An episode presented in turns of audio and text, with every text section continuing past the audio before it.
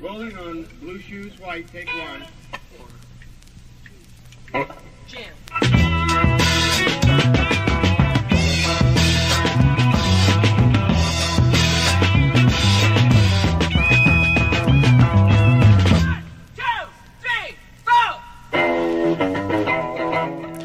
El Festival de Woodstock en el año 1969 dio nombre a toda una generación que siguió los ideales del movimiento hippie.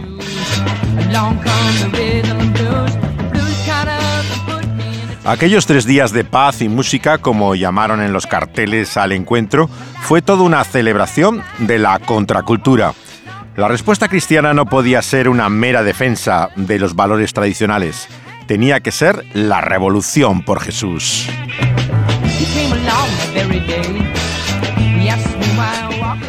Esplo 72 fue el intento evangélico de apropiarse de este movimiento en un festival que reunió a 85.000 jóvenes en Dallas del día 12 al 17 de junio de 1972. 180.000 personas estuvieron en el concierto que cerró el festival todo el sábado. Le empezaron a llamar Godstock en un juego de palabras entre Dios y Bustock.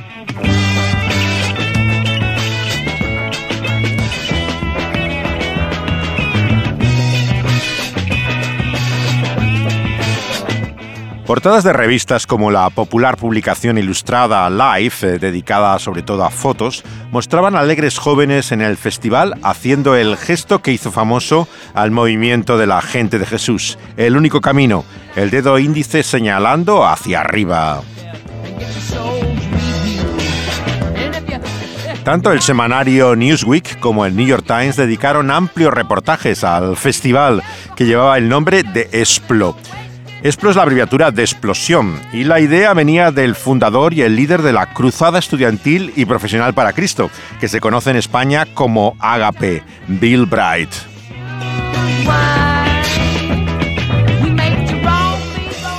Al principio era un intento de competir con la principal actividad de la otra gran entidad evangélica de estudiantes universitarios, InterVarsity, los grupos bíblicos universitarios en España y Latinoamérica, que tenían una gran conferencia que unía también a millares de jóvenes en Urbana, que se llamaba El Encuentro.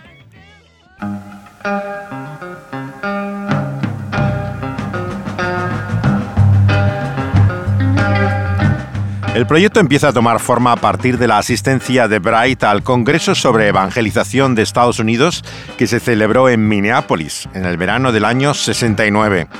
La idea original era reunir unos 100.000 estudiantes para recibir una formación básica en evangelismo, que volvieran a su lugar y que formaran a otros cinco. Todo esto tenía el ampuloso nombre de Operación Penetración. Era el sueño de Bright de un ejército de medio millón de evangelistas a nivel local que extendieran el Evangelio por toda América con la visión de la celebración del Bicentenario, que fue en 1976. Era el comienzo de la evangelización del mundo para ellos en los años 80.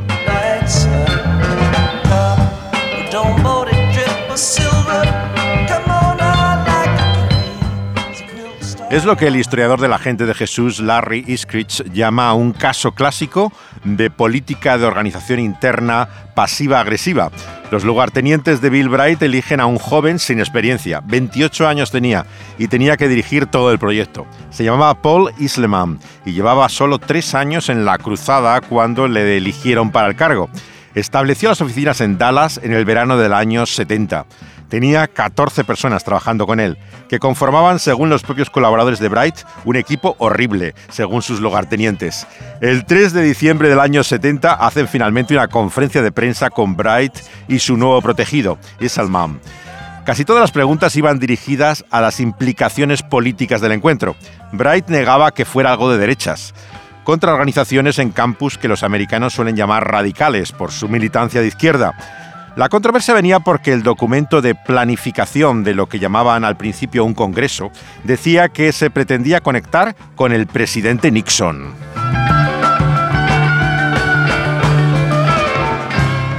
Bright lo niega en la rueda de prensa y descarta la presencia de Nixon, debido a las críticas que ya había recibido Billy Graham por su participación en la cruzada de Knoxville, donde había estado el presidente. El principal consejero del presidente era entonces Charles Colson, que todavía no era evangélico. Se convertiría luego cuando estaba en prisión por su participación en el escándalo Watergate, leyendo eh, un libro de C.S. Lewis, C.S. Lewis, Mero Cristianismo.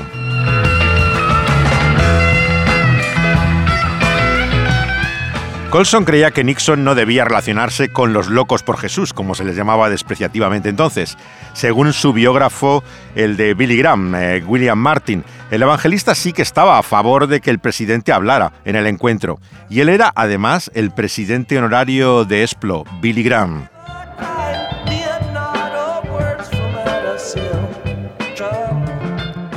El escenario estaba así dispuesto para un choque parecido al que ocurrió en la preparación luego del Congreso de Lausana, el año 74, entre eh, Billy Graham y Bill Bright. Para complicarlo aún más, la opinión de Bright no coincidía tampoco con sus consejeros, que como en el caso de Graham eran también legión. El fundador y líder de la cruzada estaba dispuesto a que Nixon fuera, pero su equipo lo desaconsejaba. El otro consejero que tenía el presidente mismo de Estados Unidos, Bob Halderman, junto con Colson, dijo que Grant y Bright habían tenido una reunión tormentosa sobre si invitar o no al presidente Nixon.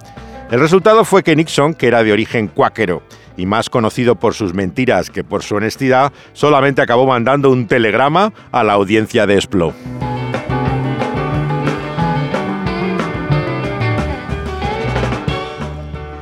Así empezaba el festival con la actuación de un grupo llamado Armageddon Explosion, la explosión de Armagedón, en la que estaba ni más ni menos que Michael O'Marcian, que luego sería el conocido productor eh, de tantos artistas en los años 80 y 90. Así sonaba en aquella época, en 1972, en vivo desde Esplo.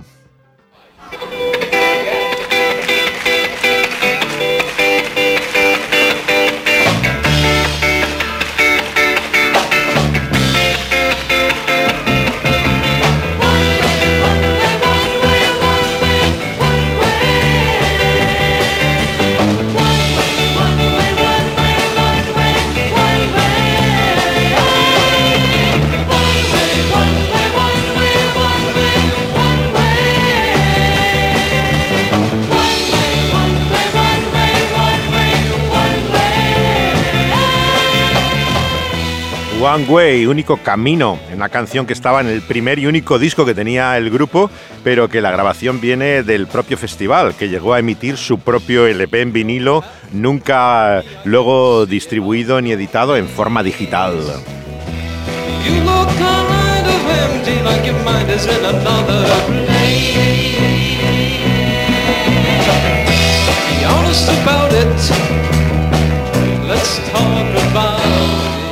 El año 71 se habían distribuido 6 millones de folletos de publicidad por todo el país. Se pusieron anuncios en las principales revistas evangélicas. Se reclutaron representantes locales en cada lugar y Billy Graham hizo una película promocional.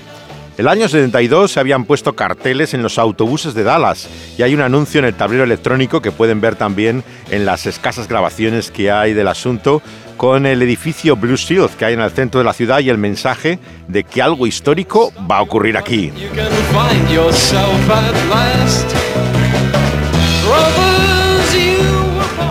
El lugar del festival era el parque donde se hacía la feria del estado de Texas cada noche las reuniones eran en el estadio de fútbol americano, que se llama Cotton Bowl, significa literalmente tazón de algodón, y que tiene capacidad para 92.100 espectadores.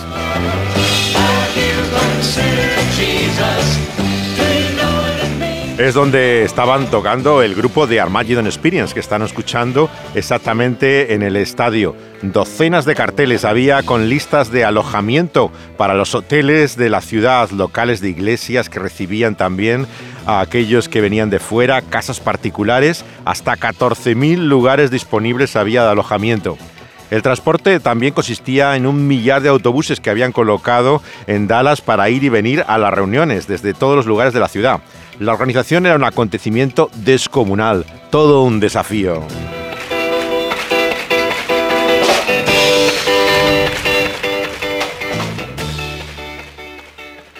No había empezado ya la primera reunión y un chico de 14 años que venía del este de San Luis, en Illinois, se había ahogado en la piscina del motel donde estaba alojado para el festival.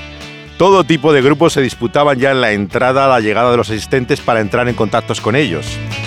Había docenas de pacifistas evangélicos de la zona de Chicago que se hacían llamar la coalición del pueblo cristiano y protestaban, claro, contra la guerra del Vietnam. Entre ellos estaba Jim Wallis, eh, cuando todavía era estudiante. Luego fue uno de los principales representantes de lo que se ha llamado el pensamiento evangélico radical en Washington, con la revista Sojourners, Peregrinos, eh, eh, que tuvo una gran importancia en los años 70 y 80. Y claro, no podían faltar los niños de Dios, y sectas así, por supuesto, que estaban en la puerta del festival hasta que los echaban. Hasta 500 había, por ejemplo, pentecostales de solo Jesús, del movimiento eh, no trinitario, que repartían folletos imitando al de Esplo con el mismo diseño, sobre la necesidad del bautismo del Espíritu y de hablar en lenguas.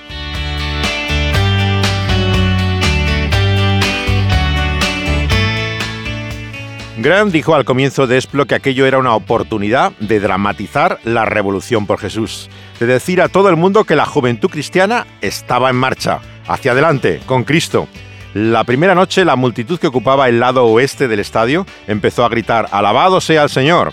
Y el lado que estaba al este decía, Único camino, que era el grito de la gente de Jesús, mientras hacían con el dedo hacia arriba la señal inconfundible de los hippies convertidos al movimiento de la revolución.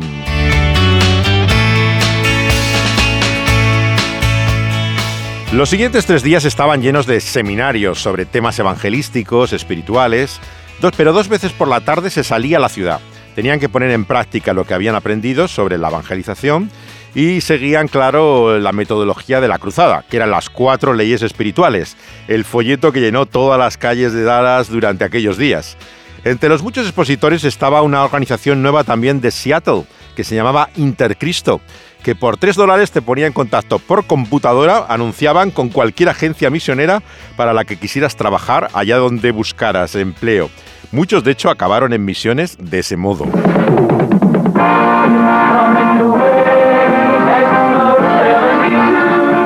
In June of that year, 85,000 students and laymen from across the country and around the world gathered in Dallas, Texas for a week of training in evangelism and discipleship. Esta es la noticia, claro, y la promoción que se hacía en la televisión, nada menos, de Esplo 72. In addition to training in 63 locations in the Dallas area, the conferees gathered nightly in the Cotton Bowl to hear popular Christian musicians and speakers.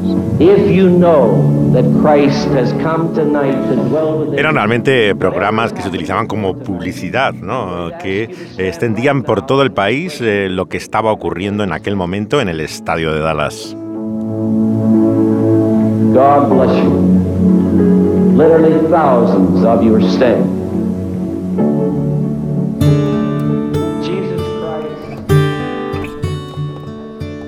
El sábado 17 ha pasado a la historia porque fue la mañana del asalto al Watergate.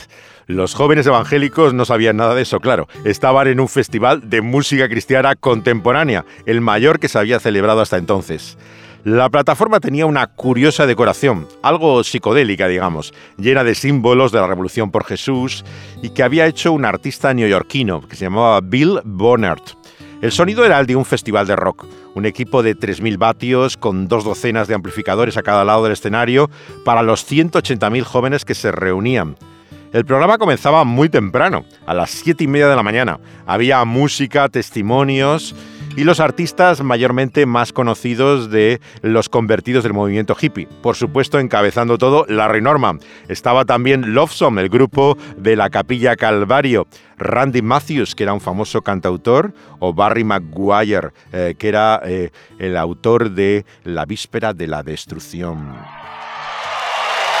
Pero el más conocido sin duda fue Johnny Cash, era el artista que ocupó el, lugar estelar. Salió al escenario con Billy Graham a la última hora, al final del festival.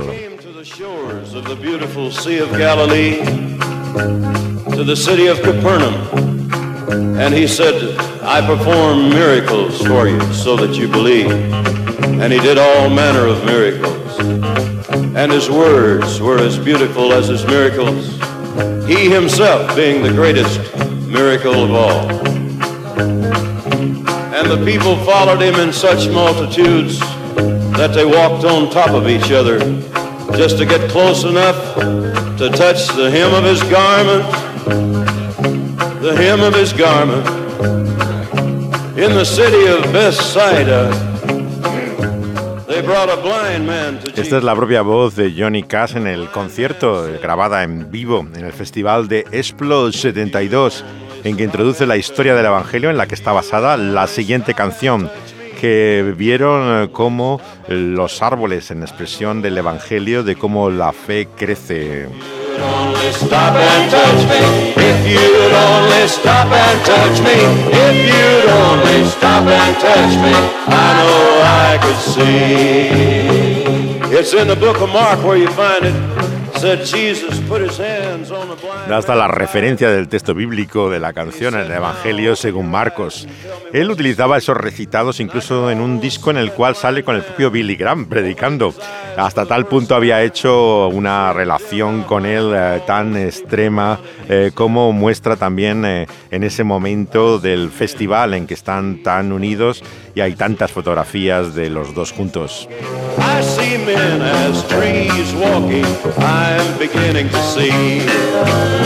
I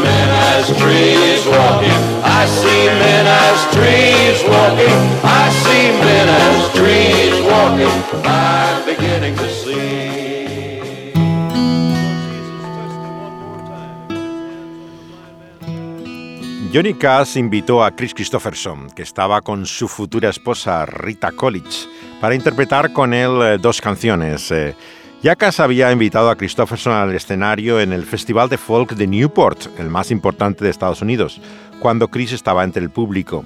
El hombre vestido de negro había grabado una canción suya que se llamaba Golpear al Diablo, To Beat the Devil, cuando Johnny Cash oyó que Christopherson estaba durmiendo en una antigua iglesia que ofrecía espacio a hippies. Le pidió hacer dos canciones con él, eh, entre ellas eh, Me and Bobby McGee, la que había popularizado Janis Joplin. La relación de Christopherson con Joplin justo antes de su muerte, el año 70, a causa de una sobredosis de heroína combinada con efectos del alcohol, hizo que muchos le vieran como responsable de la muerte de Janis. Y antes de estar con Barbara Streisand, con quien había hecho la película Ha nacido una estrella después, el año 76, Joan Baez también dijo que había estado con él. Así que estaba convertido en una estrella, pero iba de mujer en mujer y medio de una cultura de alcohol y drogas. Su aparición, por lo tanto, en el escenario de Splo causó como mínimo perplejidad a mucha gente. Él dijo que hizo de todo para morir pronto, daba vueltas en los coches, destrozaba motos mientras bebía, hacía de todo para morir joven. Algo sorprendente ocurrió, sin embargo, en su vida, por lo que Johnny Cash le invita a ir al escenario. Había ido a un concierto benéfico un sábado por la noche, estamos a principios de los 70, cuando se quedó por la noche con la cantante Connie Smith, eh, que a la mañana siguiente le dijo que ella iba a la iglesia y que si quería venir con él al culto del pastor Jimmy Snow en el templo del Evangelio. Chris no solía ir a la iglesia, pero dijo que con ella iba a cualquier sitio. Snow había actuado con Elvis, tenía problemas con el alcohol en el pasado y las pastillas y se convirtió al cristianismo en el año 58. Dejó la industria del espectáculo y se hizo pastor de asambleas de Dios. Johnny Cash tuvo una especie de reconversión con él, el año 71, justamente el anterior a Esplo. El domingo Christopherson eh, fue a la iglesia, Snow le pidió a un miembro de la congregación, que fue lo cantante, Larry Gatlin, que se dedicaba a la limpieza entonces en una televisión local, que interpretara un tema que había escrito. Se llamaba Ayúdame y expresaba la dependencia de Dios. Como nunca pensaba que necesitaba ayuda, que podía arreglarme, pensaba por mí mismo y ahora ya sabía que no puedo más. Con corazón humilde, doblado de rodillas, rogaba ayúdame, decía el texto de la canción. Christopher se empezó a sentir conmovido al oírla. Mientras todos tenían la cabeza baja, orando, el predicador dijo que si alguien se sentía perdido, que levantara la mano. Dice Christopherson que aunque no podía imaginarse hacer algo así, de repente sentía como si la mano misma se levantaba y esperaba que nadie mirara. Dice Chris, cuando el pastor le dijo que si alguien estaba dispuesto a ser salvo y pasar al frente, pasó lo que pensé que nunca ocurriría, dice Christopherson. Me levanté y fui con toda la gente. Christopherson no sabe lo que le dijo al pastor, pero era algo así como que quería aceptar a Jesucristo en su vida. Y él decía que no sabía, confuso, estaba de rodillas, deshecho en lágrimas, como nunca aparecía en público. Sintió que había hecho daño a su familia, a sus amigos, a todos los que le conocían, y se vio incluso liberado de esa carga de culpa que llevaba. Experimentó algo del perdón. Why me, Lord? What have I ever done? to deserve even one the pleasures I've known. Tell me, Lord, what did I ever do that was worth loving you? Or the kindness you've shown? Lord help me, Jesus,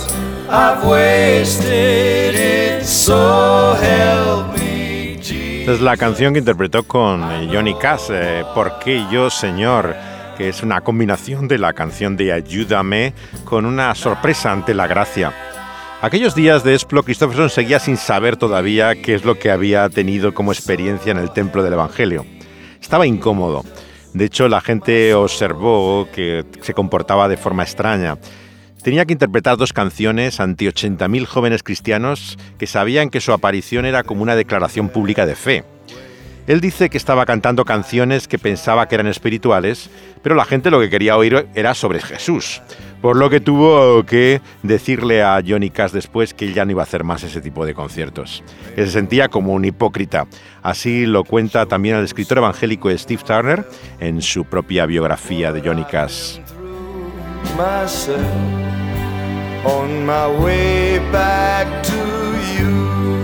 Esta canción, Why Me Lord, la grabó luego en, al final de un álbum que se llama Jesús era un Capricornio. La primera cara acababa con el Ayúdame, a dúo con el autor, con Gatlin, y estaba al reverso también del disco sencillo de Why Me Lord. Las dos fueron interpretadas por Johnny Cash también mismo, él solo en una banda sonora de una película hecha en Israel, que se llama Gospel Road, El Camino del Evangelio, que era una presentación de la vida de Jesús narrada, cantada por Cash y dramatizada en el propio Israel, eh, vemos que, de hecho, Christopherson también eh, tenía una canción llamada Carga de Libertad en esa película. Y hay una escena, de hecho, que se rodó, pero que no sale en el film, en que el pastor Snow está bautizando a Johnny Cash en el Jordán en ese mismo momento. El tema es impresionante. Dice, ¿por qué yo, Señor? ¿Qué es lo que he hecho para merecer esto? Dime, Señor, ¿qué he hecho yo para que me ames y me muestres tu bondad?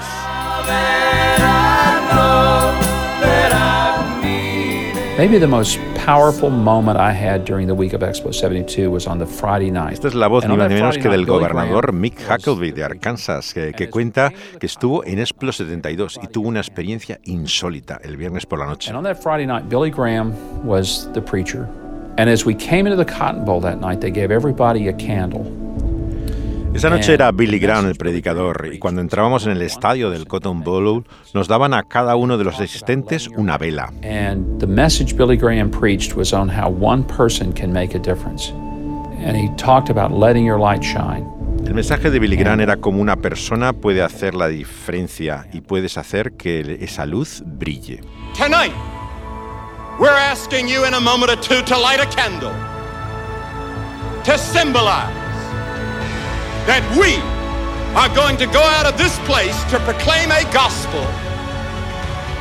Esta noche, dice Billy Graham, eh, te pido que enciendas una luz que simbolice que vamos a llevar el Evangelio a todo el mundo. That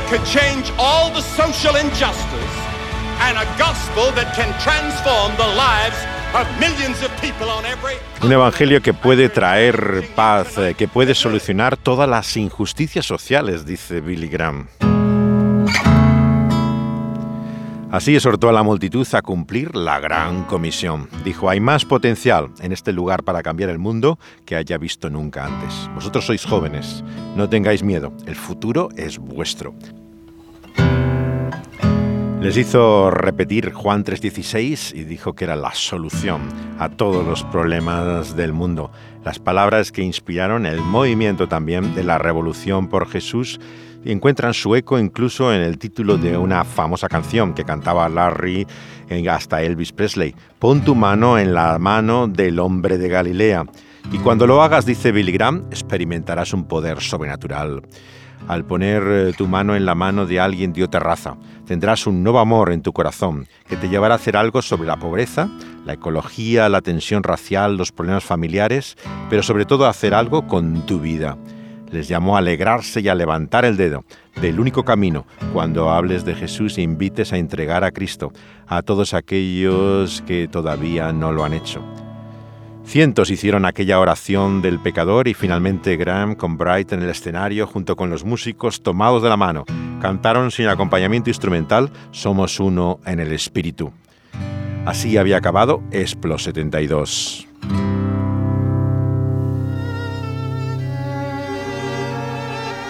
Ese mismo año grabó Larry Norman esta canción que dice Perdóname, la oración que muchos de aquellos jóvenes realmente hicieron en aquel momento y cambió toda su vida. Seguiremos hablando de esa revolución pendiente por Jesús. Esto será en nuestros próximos programas, pero pueden escuchar también los anteriores ya emitidos en Dynamis Radio.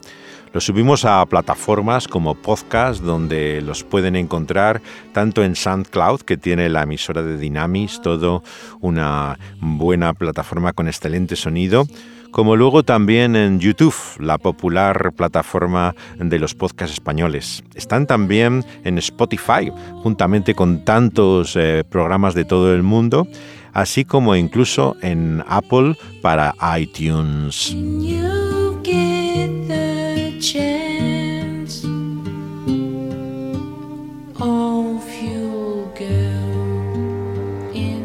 Dani Panduro ha estado aquí al control de sonido y José de Segovia una vez más, contándoles lo ocurrido con el anhelo y deseo de que vuelva a pasar.